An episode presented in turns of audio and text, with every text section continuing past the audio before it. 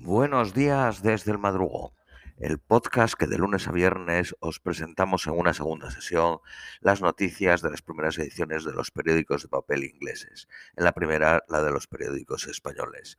Vamos con las de hoy martes 22 de febrero a las 6 y 12 de la mañana en Reino Unido.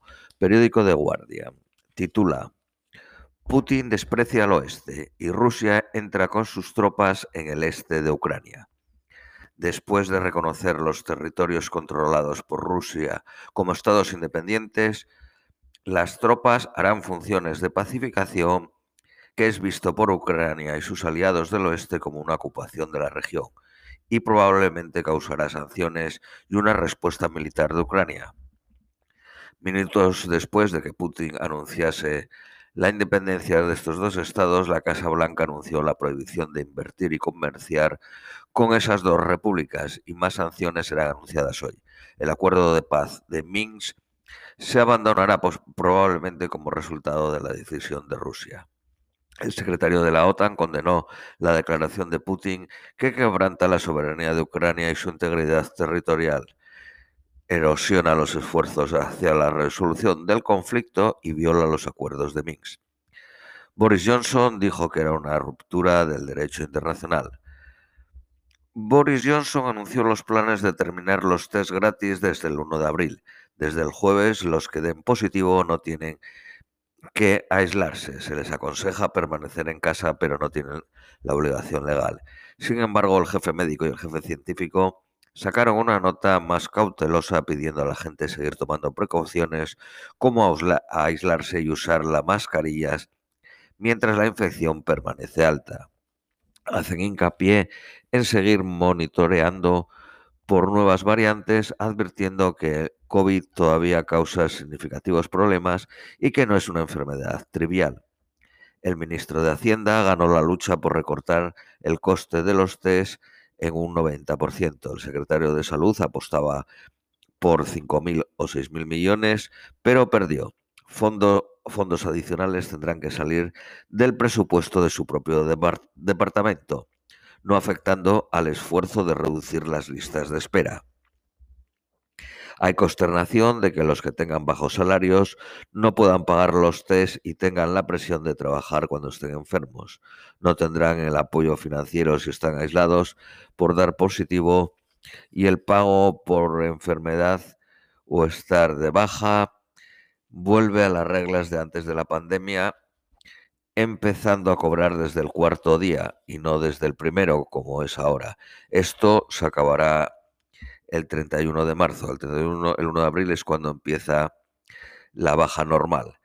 Pequeño número de grupos de riesgo y personal de los asilos continuarán teniendo test gratis y posiblemente los mayores de 80 años, pero todavía se están trabajando en los detalles.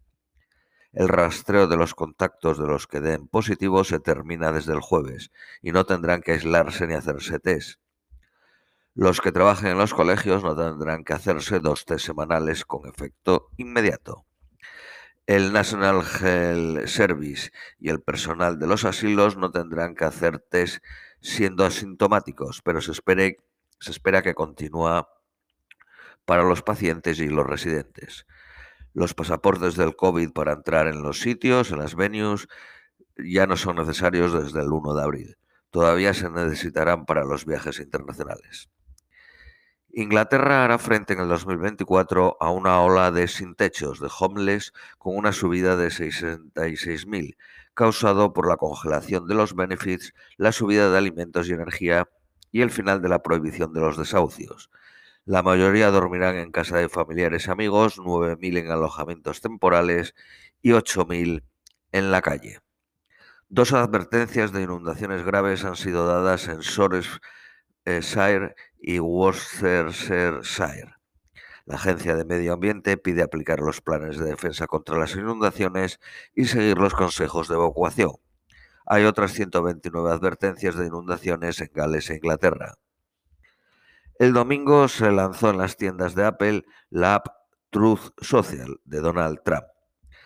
La policía española ha recuperado un tapiz del siglo XVIII que fue robado hace 12 años por Eric el, no, por hace 42 años por Eric el belga, de la iglesia de Santo Domingo en Castrojeriz, cerca de Burgos.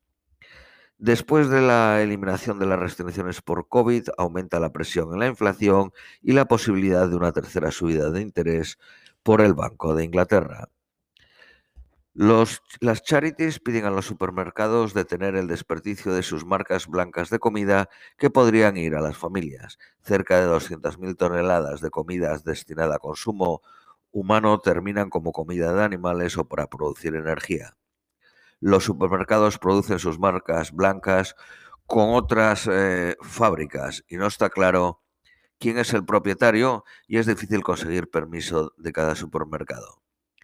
Periódico Daily Mail. El precio de la gasolina alcanzó la libra 49 peniques el pasado domingo y es probable que llegue a 1,50 al final de la semana. Llenar un tanque de 55 litros de gasolina cuesta cerca de 82 libras. El tanque de diésel cuesta 84. Esta primavera, 7.200.000 ancianos y 500.000 con el sistema inmune debilitados se les ofrecerá la cuarta vacuna, seis meses después de la tercera y una quinta dosis en otoño. The Playhouse Theater, cuyas entradas pueden costar 250 libras, es criticado por sus baños unisex. El uso de probióticos podría acelerar la recuperación del COVID. Periódico Daily Telegraph.